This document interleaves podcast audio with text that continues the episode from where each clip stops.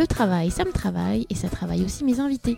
Je suis Fabienne Brocaret, fondatrice de My Happy Job et j'ai décidé de partir à la rencontre de personnes qui font bouger les lignes dans le monde du travail aujourd'hui et imaginent déjà les nouvelles manières de travailler de demain.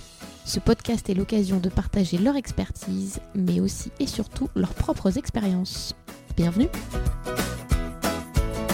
Bonjour à toutes et à tous. Aujourd'hui, on va parler d'un sujet qui nous concerne tous, le cancer et le travail. En France, chaque jour, 1000 personnes apprennent qu'elles sont diagnostiquées d'un cancer. Parmi elles, 400 travaillent. Ça peut être euh, un collègue, un partenaire, un client, votre manager, votre chef, votre DRH. Autour de nous, on a tous quelqu'un, et peut-être vous-même, euh, qui est concerné. Pour parler de ce sujet aujourd'hui, j'ai le plaisir d'accueillir Anne-Sophie Tudzinski. Bonjour. Bonjour Fabienne. Vous êtes la fondatrice de Cancer at Work et de We Care at Work. Eh. Est-ce que pour commencer, vous pouvez nous raconter un petit peu votre parcours à vous?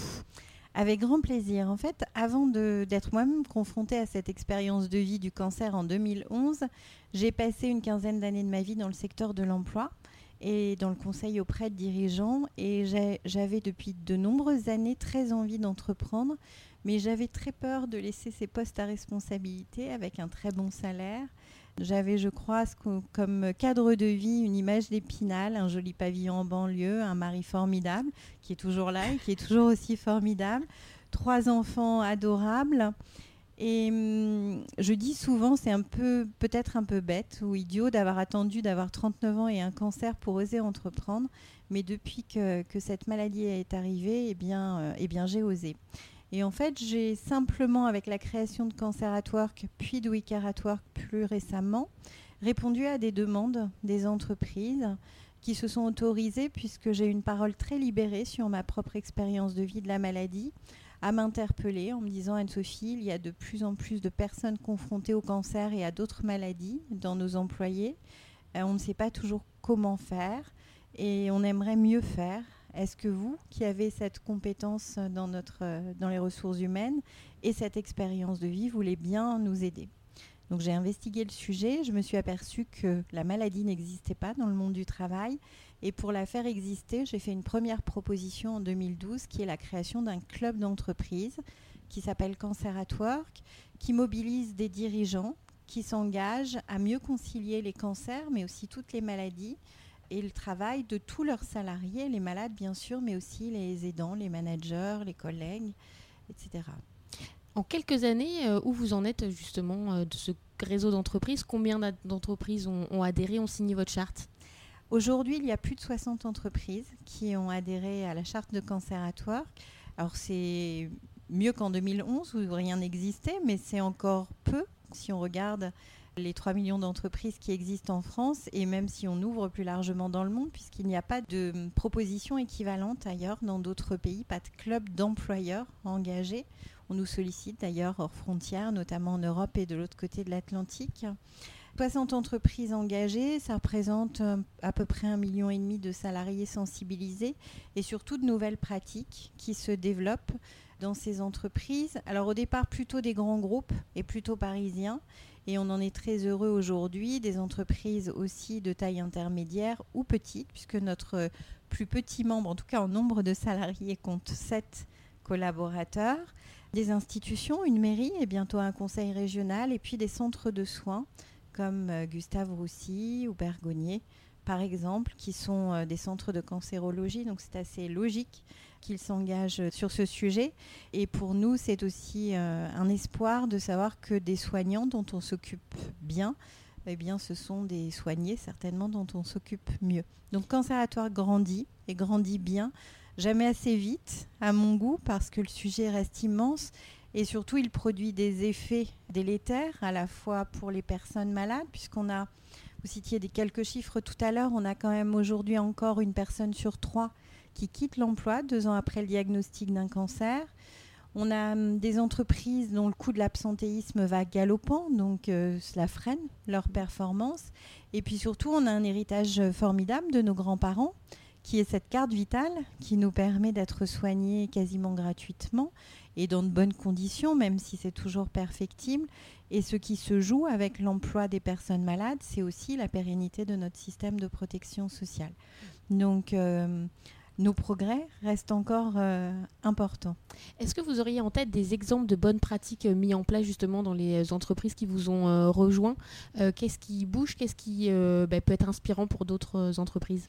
Alors moi, ce qui me rend très optimiste, c'est que finalement, les pratiques qui se développent depuis 7 ans maintenant sont des choses assez simples. Pour peu que les entreprises prennent la peine d'interroger leurs salariés sur leurs besoins et leur proposent également de pousser des solutions. Euh, je peux vous prendre un exemple dans le secteur industriel hein, d'une ETI avec des ouvriers à la chaîne majoritairement qui disent à, euh, leurs dirigeants engagés, eh bien nous, ce qui nous pose problème au retour au travail, c'est de tenir les cadences de production. Et notre proposition de solution, c'est une chaîne sans cadence. Le projet a été mis en œuvre euh, rapidement, sans coût important, et aujourd'hui, il génère à la fois beaucoup d'engagement et de liens entre les salariés et leur entreprise, mais aussi une baisse significative de l'absentéisme, moins 5 points en un an. Je pense que ça fait rêver pas mal de dirigeants. Dans un autre euh, contexte, plus de tertiaire, les salariés ont dit, nous, ce qui... Euh, on trouve que préparer le retour au travail 15 jours avant la date de fin d'arrêt de travail, c'est beaucoup trop tard. Et ce qu'on aimerait, c'est pouvoir appréhender le problème dès l'annonce. Eh bien, très simplement, l'entreprise a travaillé pour libérer la parole, puisque le cancer reste quand même, et les maladies en général, par extension, les fragilités restent tabous dans le monde du travail. L'entreprise a fait en sorte de communiquer sur ses engagements, mais aussi à donner à voir que ça n'était pas simplement une déclaration d'intention, mais une réalité. Et donc, la parole se libérant peu à peu, les salariés aujourd'hui s'autorisent à dire qu'ils sont malades ou qu'ils sont confrontés à une situation d'aidant.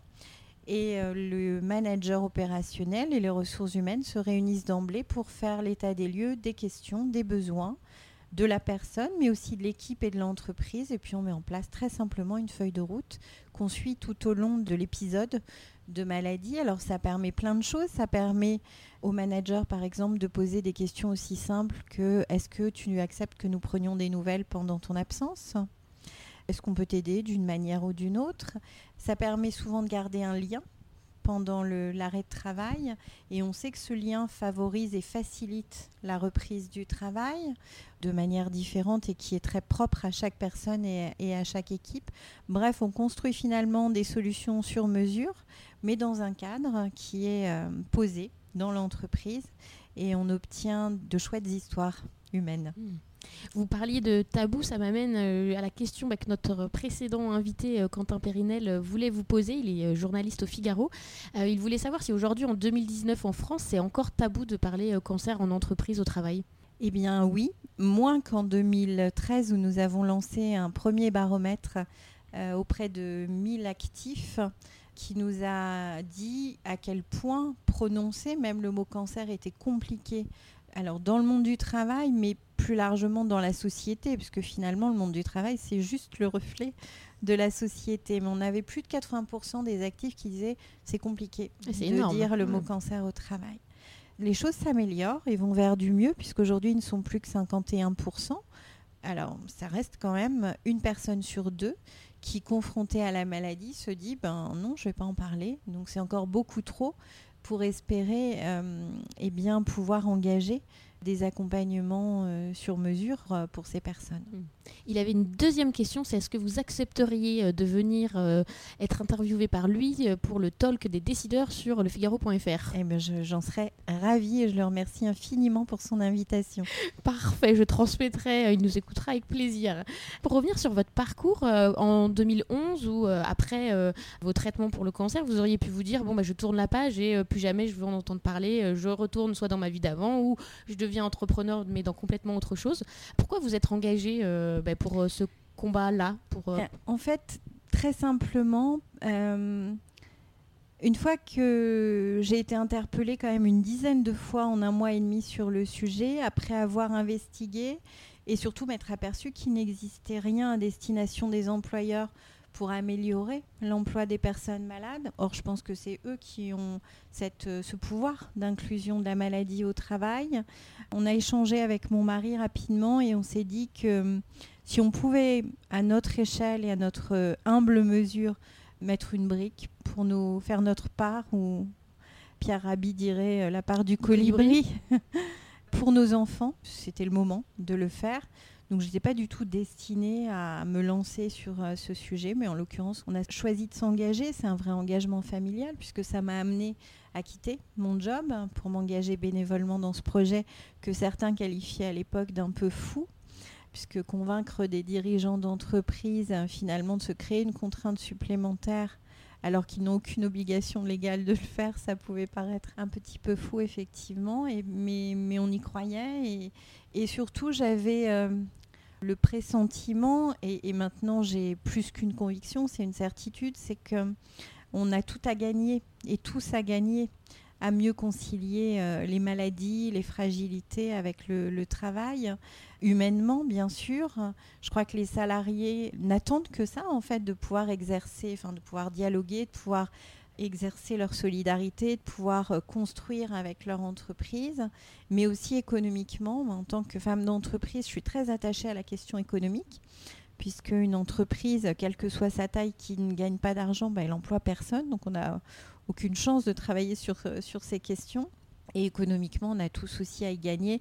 Les personnes malades avec un salaire et une meilleure protection sociale, mais aussi les entreprises pour faire face à ce fameux coût de l'absentéisme. Demain, j'espère même qu'on pourra mesurer la création de valeur et notamment d'innovation née de l'ouverture du dialogue social et puis notre euh, société évidemment avec euh, plus de cotisants donc euh, une pérennité de notre système de protection sociale. Donc on a décidé d'embrasser ce projet et puis je vous disais tout à l'heure que je n'osais pas entreprendre, donc j'ai commencé avec Cancer at Work et puis à partir de 2015, j'ai été confrontée à une autre demande des entreprises qui était de les aider dans la mise en œuvre opérationnelle de leur euh, stratégie pour concilier maladie et travail. Et du coup, j'ai hum, répondu ponctuellement à leurs demandes avec beaucoup de plaisir. Et j'ai décidé cette année de donner un élan plus important à ce projet qui s'appelle We Care at Work, qui propose aux entreprises une offre de conseils et de services pour mieux concilier les cancers et la maladie au travail et ce faisant améliorer la qualité de vie de tous leurs salariés parce que j'ai l'intime conviction quand on sait bien s'occuper des gens plus fragiles, eh bien on sait bien s'occuper de l'ensemble du collectif de, travail. Et pour que tout ça continue à avoir euh, un sens euh, profond dans l'emploi des personnes malades, eh bien nous sommes toutes, je dis toutes parce qu'on n'est que des filles. Hein. J'aimerais bien qu'il y ait des garçons. Je, lance, je profite du podcast pour lancer un, appel. nous sommes toutes d'anciennes malades ou proches aidantes, donc qui euh, soit revenons au travail, soit développons notre activité grâce à We at Work. et on vous réserve quelques quelques surprises pour début 2020. Et bon, on sera attentif avec plaisir. Vous aviez lancé aussi, euh, notamment sur LinkedIn, une compétence entre guillemets euh, cancer, fighting cancer. Est-ce que vous pouvez nous, nous en parler un petit peu, nous expliquer en quoi ça consiste? Oui, c'est un, un, projet auquel euh, je, suis, je, suis, très attachée parce que je crois vraiment que dans l'expérience de vie de la maladie, comme dans toute expérience forte, eh bien, on développe des qualités et des compétences qui sont précieuses hein, pour soi-même, mais aussi euh, pour le monde du travail. Et Fighting Concern, ça incarne cela. Ça incarne toutes les compétences et qualités gagnées dans l'expérience de vie des cancers et plus largement de la maladie. Je me suis amusée euh, il y a quelque temps, j'en ai fait un article sur LinkedIn justement, à regarder quelles étaient les compétences les plus plébiscitées par les recruteurs il y en avait une vingtaine, je crois, et je les ai croisés avec ma propre expérience de vie du cancer. Et je crois que j'ai gagné largement sur ces 20 compétences. Et quand, euh, quand j'entends des amis recruteurs me dire oh, Anne-Sophie, on peine à recruter des soft skills, bien je les invite. Les fameuses soft skills. Les fameux soft skills l'humanité, la prise de recul, la capacité d'organisation, etc. Eh bien, je les invite à regarder euh, de plus près la communauté des malades parce que certaines personnes, pas toutes, mais certaines personnes ont développé ces qualités qui sont précieuses, euh, notamment dans le cas de la transformation digitale des, des organisations. Donc, je crois qu'on se prive de talent pour les personnes qui nous écouteraient, qui traversent justement euh, cette épreuve, qui vont reprendre le travail euh, bientôt, quels seraient vos conseils euh, Vous aviez sorti un livre justement qui s'appelle Cancer et travail, j'ai retrouvé ma place, comment trouver la vôtre Quels conseils ou qu'est-ce que vous auriez envie de leur, dire? Je ne vais pas oser les inviter à lire le guide pratique, on va pas faire d'auto-promo, ni à appeler la hotline Allo Alex que nous avons développée chez We at Work et que nous proposons gratuitement grâce à nos quelques bénéfices à tous ceux qui ont des questions sur le sujet du cancer au travail. Je crois qu'il y a deux maîtres mots en fait dans notre sujet, c'est l'anticipation et le dialogue. Plus tôt on se prépare et plus le dialogue est ouvert, et bien plus on a de chances de réussir euh, son retour au travail. Donc de ne pas hésiter à anticiper au maximum oui, parfois dès l'annonce, hein, c'est l'exemple que je donnais tout à l'heure de cette entreprise, où dès l'annonce, on pose le sujet. Et aujourd'hui, qu'est-ce qui vous rend heureuse, vous, dans votre travail au quotidien? C'est de, travailler et de rencontrer des gens formidables, euh, les équipes euh, Cancer at Work et We at Work, bien sûr, avec qui je prends beaucoup de plaisir à travailler. Les rencontres comme la nôtre euh, aujourd'hui. Plaisir partagé. et puis, j'essaye autant que faire se peut de garder un équilibre et de profiter aussi de ma famille. Et ça, c'est vrai que le métier de chef d'entreprise est un métier extrêmement prenant. On travaille jour et nuit et week-end. Vous connaissez ça euh, aussi bien que moi. Mais on est quand même aussi maître, euh, un peu plus maître de son temps et de la gestion de ses priorités. Et ça, c'est, une liberté gagnée euh, à laquelle je crois que je, renoncerai, je ne renoncerai plus jamais. Et pour finir cette première partie, est-ce qu'il y a euh, une idée reçue ou un cliché euh, qui vous agace particulièrement sur le sujet du cancer et du travail? Il y en a des tas. Peut-être celui qui me m'agace. Alors, je suis pas quelqu'un qui s'agace en fait facilement. J'ai plutôt tendance à essayer de tourner les choses de manière positive. Mais je crois qu'il est temps que les gens comprennent que même si malheureusement on meurt encore trop souvent de cancer aujourd'hui, eh bien il y a de plus en plus de personnes qui survivent et même qui vivent après un cancer qui ont envie de continuer à être utiles dans notre société et qui non seulement en ont besoin, mais en plus en ont les, les capacités. Voilà, je voudrais qu'on sorte le cancer uniquement du monde de la santé, qu'on ne pense pas uniquement à la mort et aux difficultés, mais qu'on pense aussi à la vie et à ce qu'on peut gagner ensemble. Très bien. Ce sera une belle conclusion pour cette euh, première partie.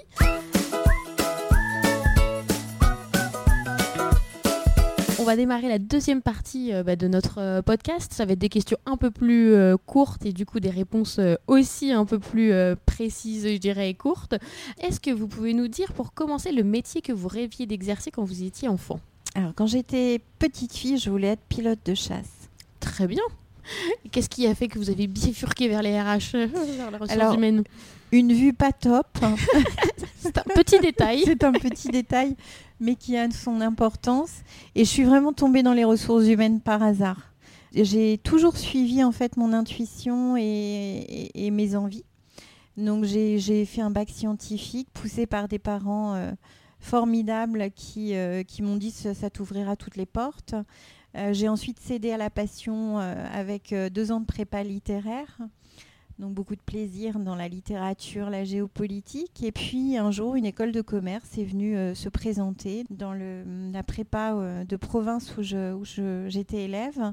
Et je me suis dit, mais j'ai très envie d'aller dans cette école, ouverte sur le monde. J'ai presque 50 ans, donc à l'époque, euh, des écoles qui nous emmenaient à l'étranger plusieurs reprises, c'était assez rare finalement. Donc j'ai eu le plaisir de rejoindre cette école très ouverte, d'aller en Angleterre, de passer pas mal de temps aux États-Unis, donc de m'ouvrir sur le monde, d'y rencontrer mon mari.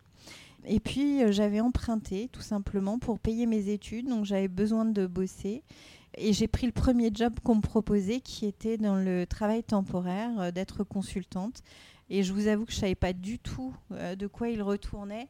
Et j'ai adoré ce métier. J'ai adoré en fait euh, et bien participer à, la création de projets professionnels pour des personnes. Je travaillais dans le secteur de l'informatique à l'époque et des télécommunications. C'était le boom des télécoms. Et c'était vraiment euh, une aventure humaine et professionnelle passionnante.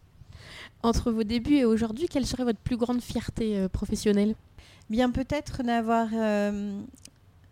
réussi, je crois, tout au long de ma vie professionnelle, à exercer un métier que j'aimais, avec les valeurs et les convictions que je porte, tout en faisant trois magnifiques enfants et en ayant une vie de, une vie de famille, je crois, assez épanouie. Enfin, très épanouie, mais ça fait un peu prétentieux, peut-être. Voilà, de trouver un, un équilibre, pas toujours simple hein, et parfois un peu chaotique, mais voilà, peut-être que c'est ça en fait, mes, mes plus grandes fiertés. Le meilleur conseil que vous avez reçu pendant votre carrière professionnelle? J'avais un patron que j'adore qui me disait Anne-Sophie, toujours le cul propre. au sens où ne jamais renier ses valeurs, rester à la fois en accord avec soi-même, honnête avec les autres, savoir dire non autant que faire se peut, ne pas céder à, aux sirènes du chiffre d'affaires ou des affaires facilement gagnées, mais vraiment rester, ouais, rester aligné. Votre bureau idéal, l'endroit où vous aimez bien travailler? J'aime bien travailler dans des endroits où je me sens bien, mais ils peuvent être multiples en fait. J'ai besoin parfois d'être entourée de beaucoup de monde, parfois d'être plus isolée.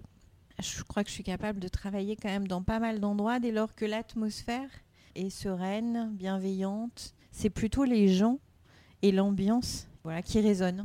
Vous nous parliez tout à l'heure justement de rythme de vie qui est parfois dense. Comment vous arrivez à tout concilier? Est-ce que vous avez bah, des astuces euh, anti-stress ou euh, euh, des rituels, des choses que vous faites pour que les semaines soient aussi douces que, je dirais, que dynamiques et remplies?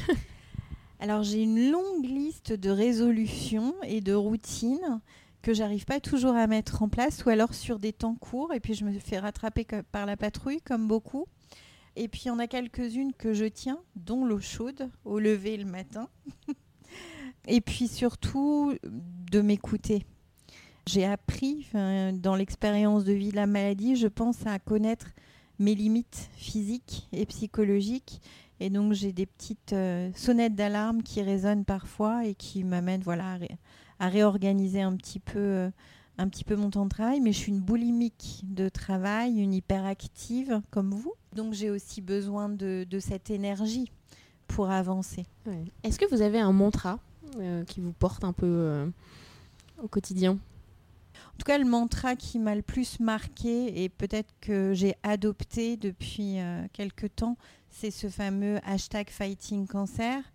Pas pour la notion de combat, parce que je ne suis pas en lutte avec la maladie, euh, mais plus pour ce que représente cette compétence sur LinkedIn, ce qu'elle incarne, qui me semble être euh, ce vers quoi on doit tendre, cette reconnaissance que dans, nos expériences de vie, eh bien, on gagne des compétences et des qualités qui ne sont pas forcément acquises dans la vie professionnelle, mais au-delà, et qu'elles sont précieuses en fait pour nous tous. Est-ce que vous avez un ou des modèles euh, qui vous inspirent ou qui vous ont particulièrement inspiré à des moments de votre vie? Des tas. des tas, et c'est euh, très, très variable. Je voudrais pas en citer euh, un ou une parce qu'en fait, je puise mon inspiration et mon aspiration dans plein de rencontres qui peuvent être des rencontres de grands dirigeants, d'hommes ou de femmes politiques, ou connus ou pas d'ailleurs, mais aussi des gens du quotidien. Alors j'ai quand même des mentors professionnels et notamment le Philippe Salle, avec qui j'ai eu le plaisir de travailler directement pendant sept ans, qui a été mon, mon patron directement, qui aujourd'hui est le président de Canceratoire, qui est le président de Foncia. Voilà, c'est un homme que j'admire beaucoup et qui m'a beaucoup appris et continue à m'apprendre. Quel chef d'entreprise vous êtes, vous qui aujourd'hui avez fondé votre, votre start-up? Alors, la chef d'entreprise que j'essaye d'être, ce qui ne veut pas dire que j'y arrive, mais je crois que je suis une, une femme plus, plus largement qu'une chef d'entreprise exigeante euh, vis-à-vis des autres, sûrement vis-à-vis aussi de, de moi-même, tout en étant, en tout cas je l'espère, bienveillante. C'est, je crois, l'alliance de ces deux choses qui fait qu'on travaille bien avec moi et que je travaille bien avec les autres. Et pour finir, bah, comme on le disait tout à l'heure, c'est la tradition de ce podcast. J'aimerais que vous, vous posiez une question à notre prochaine invitée qui sera Laetitia Vito. Elle est spécialiste euh, du futur du travail et elle a notamment euh, écrit un livre qui s'appelle Du labeur à l'ouvrage et qui nous invite à réinvestir les valeurs de l'artisanat euh, dans le monde du travail d'aujourd'hui. Quelle serait votre question? Alors la question que j'aurais pour Laetitia, c'est dans la mesure où on va, on tend de plus en plus vers des modèles de travail tournés vers l'indépendance, voire la multi-activité, comment elle perçoit l'évolution de notre système de protection sociale, qui est plutôt pensé pour euh, des carrières euh, euh, dans une même entreprise et, classique et, et, dans, et sous, sous, un même statut. Donc comment, comment elle voit cette, la compatibilité de cette évolution et comment, au regard de cette évolution du modèle de travail, eh on a une chance de conserver un modèle de protection sociale qui soit efficace et soutenant. Et c'est vrai qu'en tant que chef d'entreprise d'une petite entreprise, aujourd'hui, je trouve que c'est compliqué, et particulièrement pour des anciens malades, d'entreprendre avec tous les sujets d'assurabilité et de gouvernance, mais ça nous amène aussi à nous, à nous interroger sur les évolutions des modèles. Donc je pense que c'est cette question-là que j'aurais envie de, de lui poser. Et ben, je lui transmettrai avec plaisir et ce sera d'actualité en décembre euh, aussi euh, dans les médias, je pense. Euh, merci beaucoup, Anne-Sophie. Et puis, si elle l'accepte, puisque on, euh, vous m'avez fait part d'une invitation que j'ai acceptée avec grand plaisir. Et si vous l'acceptez aussi, Fabienne, le 4 février prochain aura lieu le colloque Cancer at Work. C'est la journée de lutte internationale contre les cancers.